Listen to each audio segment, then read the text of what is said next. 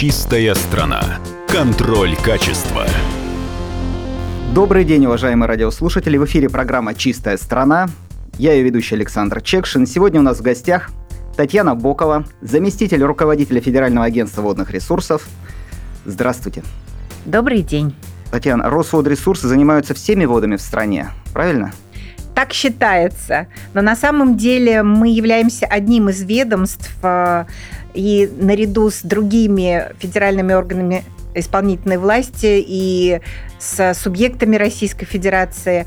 Э, эта зона ответственности, она поделена в рамках компетенции, однако у нас существует очень много рабочих групп, э, мероприятий, где мы взаимодействуем, естественно, совместно. Ну, например, э, проверка фактов нарушений водного законодательства – это органы прокуратуры и Росприроднадзор.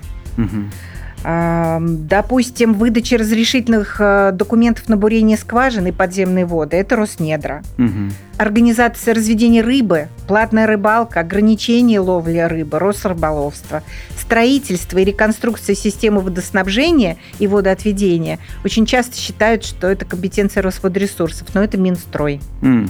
Так что и, безусловно, уполномоченные органы субъектов Российской Федерации осуществляют различного рода меры – по охране водных объектов, находящихся в федеральной собственности, допустим, расположенных на территории этих субъектов. Татьяна, вот я знаю, что 14 марта был Всемирный день рек.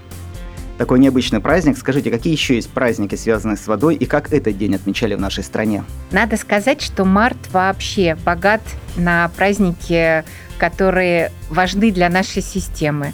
Действительно, 14 марта состоялся Международный день рек. Это молодой праздник, и даже у нас в системе мы начинаем праздновать его э, буквально с этого года. А, то есть первый раз праздновали. Практически да. Вы знаете, каждый год в мире много очень инициатив, связанных э, с защитой водных ресурсов. Именно поэтому появляются праздники. Потому что для нас праздники – это не день отдыха, а наоборот, день просветительской работы. Повод работы, обратить внимание, да, повод обратить внимание на водные ресурсы, на необходимость их защиты. Угу. 22 марта ежегодно празднуется Международный день воды mm празднуется практически во всех странах мира. Этот э, день э, заслужил доверие у широкой общественности как день э, целого комплекса мероприятий, направленных на защиту, охрану, реабилитацию водных ресурсов во всем мире. А у нас как это празднование происходит? Что мы делаем в этот день? Мы занимаемся эко-волонтерством. Э, со всеми гражданами нашей страны по зоне деятельности всех наших территориальных органов. У нас уже много лет э, в нашем ведомственном плане э, добрых дел, не буду даже называть его план мероприятий, этот день выделен в отдельный раздел, и очень пользуется этот праздник большим уважением.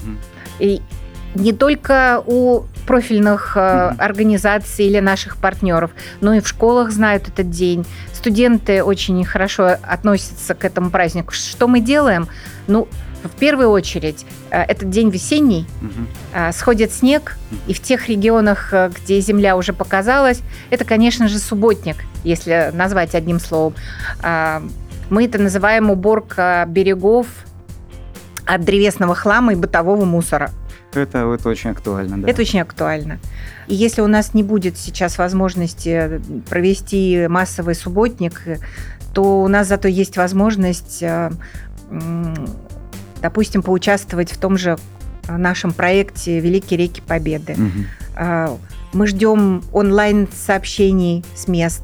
У нас есть еще один конкурс, который мы учредили в 2017 году, и он до сих пор для нас очень важен. Это «Водные сокровища России». Это онлайн-проект на нашем сайте Росводресурсов. Угу. Мы собираем не только красивые фотографии наших водных ресурсов, что, безусловно, тоже одна из, э, э, одно из направлений просветительства, но еще и природоохранные плакаты, видеоролики. Угу. Так что, может быть, для кого-то, кто оказался на карантине или просто выдерживает домашний удаленный э, рабочий день, э, есть возможность что-то смонтировать, написать нам историю, поучаствовать во всех тех проектах. Ну да, поддержать да, таким образом. Давайте таким образом угу. покажем, что угу. никакой коронавирус угу. не может победить наше желание волонтерства. В свое время, когда заканчивался год волонтеров, Владимир Владимирович Путин сказал, что год волонтерства заканчивается, а добрые дела нет. Вот для нас это лозунг. И мы каждый год э, только увеличиваем количество эко-волонтеров, э, которые готовы все, отдать все свои силы на то, чтобы наша вода сохранилась природно чистой, качественной, ее качество только улучшалось, а количество не уменьшалось. Причем мы говорили о чистках берегов. Э, вы знаете, мы к этому событию, к этому кто-то скажет субботнику, а для нас это важное мероприятие и в рамках текущей деятельности, и в рамках федеральных проектов, национального проекта «Экология». Мы готовимся к этому дню. Мы сначала проводим открытые уроки в ближайших школах. Мы э, даем им наглядный материал для организации природоохранных выставок небольших. Э, учреждаем конкурсы э, плакатов которые направлены на сохранение водных ресурсов, объясняем детям, что экономить воду это не значит экономить воду только из-под крана. Угу. У воды есть э, разные состояния, угу. и есть след воды, и есть связанная вода, и есть э, те факты, которые приводят детей э, в удивление. Я могу немножко рассказать о них нашим радиослушателям. Про интересные факты, связанные с водой. Да, Например, каждый из нас хотя бы раз в день пьет кофе. Но для того, чтобы приготовить одну чашку кофе, нужно 140 литров воды. Это как так получается? В процессе производства используется в процессе около выращивания да, кофейного зерна. Да, да, да, его, и производства его кофе. Производства. А, а для производства одного килограмма шоколада необходимо 24 тысячи литров воды. Так что не зря нас призывают ты даже представить, вот я не могу, что умеренности. тысячи литров. Да. Что можно еще сказать? А, потребление воды – это действительно не только то, что мы пьем. Угу. Чтобы вырастить продукты, угу. ну, допустим, которые составляют наш обычный зав завтрак, требуется около 760 литров воды. А на обед уже 5300.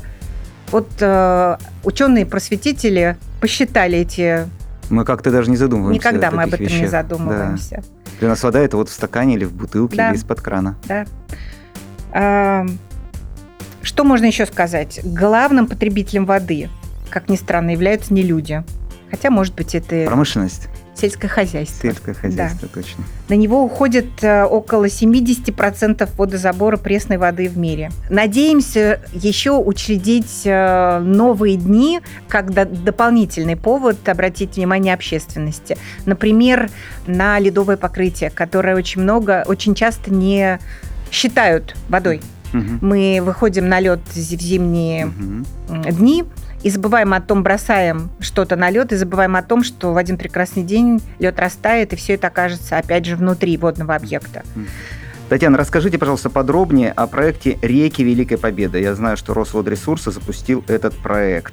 Это, на наш взгляд, вообще особенный проект для Росводресурсов, и мы надеемся, он учрежден в этом году, мы надеемся, что он, в принципе, станет постоянным, потому что мы хотим дать, отдать дань должного нашим естественным защитам – нашим рекам, которые тоже принимали участие в Великой Отечественной войне. Они становились не только естественными препятствиями на пути врага, а, не только давали нам возобновляемую энергию, ресурсы, просто воду для жизни. А, они становились местами боевого, боевых подвигов. И не только военных, угу. но и мирного населения. Трудовых, да? Да. А, мы уже создали очень, на наш взгляд, э, симпатичные специальные интернет-ресурс, сайт, на котором что же мы ждем от нашей общественности. Во-первых, мы хотели бы, а, чтобы мы еще раз а, мы, я имею в виду вся страна, обернулась назад и поискала архивные документы, архивные фотографии, э, с, на которых запечатлены наши реки э, в моменты исторических событий mm-hmm. той mm-hmm. давности. Mm-hmm. Во-вторых, мы хотели бы попросить э, написать нам уникальные истории о тех годах, угу. с тем, чтобы летопись э, военных лет продолжалась с точки зрения воды, с точки зрения водных ресурсов и наших взаимоотношений, и вот этой великой победы, которую в том числе, к которой шли мы вместе с нашими реками. И почему я говорю, что это должно быть ежегодным? Мы хотим обратить внимание на наших ветеранов водной службы mm-hmm. и попросить их и всех их потомков, членов семей вспомнить о том, как создавалась отрасль. Потому что водная отрасль, водохозяйственный комплекс а, России, он, безусловно, мощный, один из мощнейших во всем мире.